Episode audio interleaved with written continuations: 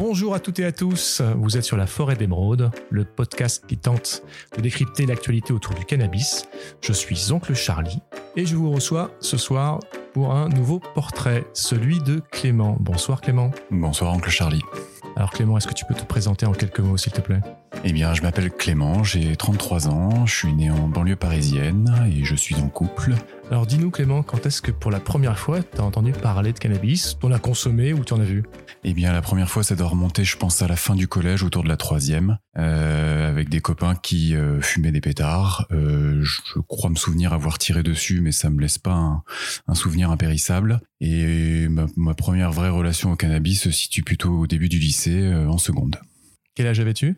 Eh bien, je suis né en fin d'année, donc je devais avoir 15 ans. Qu'est-ce que tu as fait à ce moment-là? Comment ça se matérialisait? Qu'est-ce qui se passait? Eh bien, euh, j'avais un groupe d'amis euh, qui fumaient régulièrement et puis c'était une façon de, de, rigoler et puis on était aussi, je pense, dans une optique un peu transgressive. Euh, c'était aussi au niveau de l'alcool, au niveau du pétard et puis de faire la fête le plus longtemps possible en, en faisant le, le, le, plus les fous. Et, et voilà. Donc c'était un signe de rébellion, une espèce de rituel pour passer un peu à de l'adolescence à l'âge adulte? Oui, d'autant que dans ma famille, mon père était pas du tout porté là-dessus. Ma mère, qui, était très ouverte, m'a jamais euh, non plus euh, amené à, en discuter ou à essayer. Donc je l'ai fait autour de mes amis. Et puis euh, quand on a cet âge-là, on, on essaye un peu tout, quoi. Les nanas, l'alcool et le bédo. C'était cette espèce de triptyque qui existait. Et depuis, quel est le rapport que tu entretiens avec ce cannabis? Tu l'as continué? Oui, oui, j'ai continué pendant jusqu'à aujourd'hui, hein, je dirais, euh, même si la, la, la, relation avec le cannabis a évolué. J'ai continué à fumer euh, en soirée, euh, aussi un peu seul, mais je fumais principalement avec mes copains. Donc c'est resté quelque chose de festif?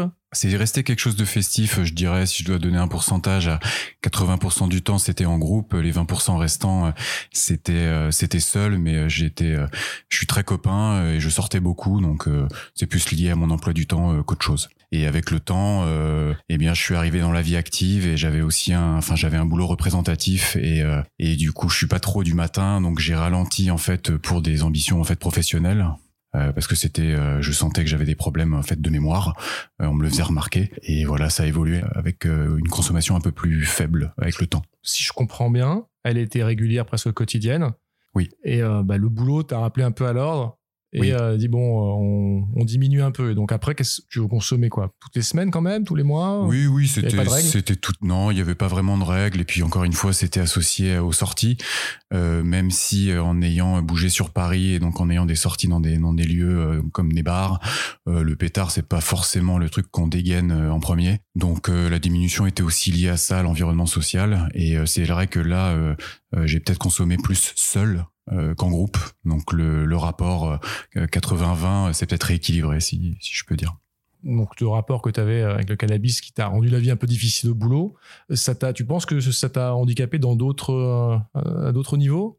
Ça a été un problème? Non, non. Après, euh, je dirais que le pétard, euh, quand il est consommé de façon importante, il, il, engendrait chez moi une perte de motivation. Donc c'est vrai que traîner en écoutant de la musique, même s'il n'y a pas de mal à ça, euh, quand on a envie de faire autre chose euh, euh, et de dépenser plus d'énergie ailleurs, ça peut être, ça peut créer une espèce d'inertie.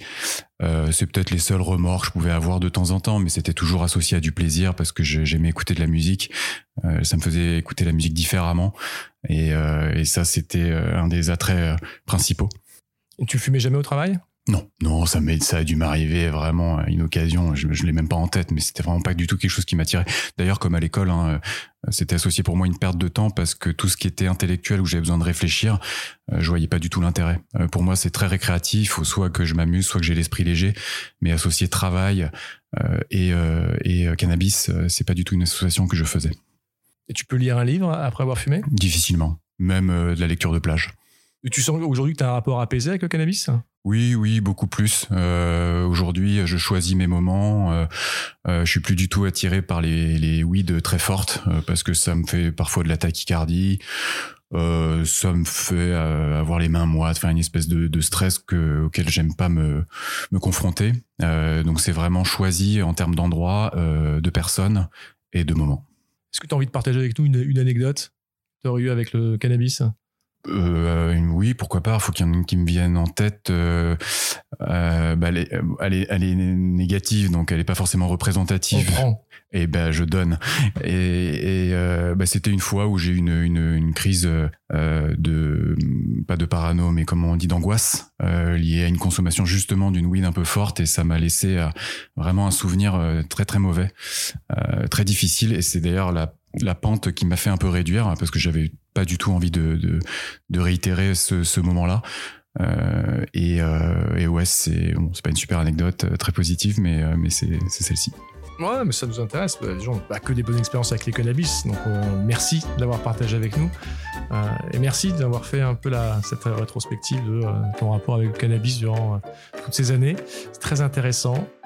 Merci à toutes et à tous de nous avoir écoutés aujourd'hui. On remercie Clément à qui on souhaite une bonne soirée. Merci à tous. Et on espère que bah, ce portrait-là vous intéressera tout autant que les précédents. Et à très bientôt sur la forêt des mondes. Salut.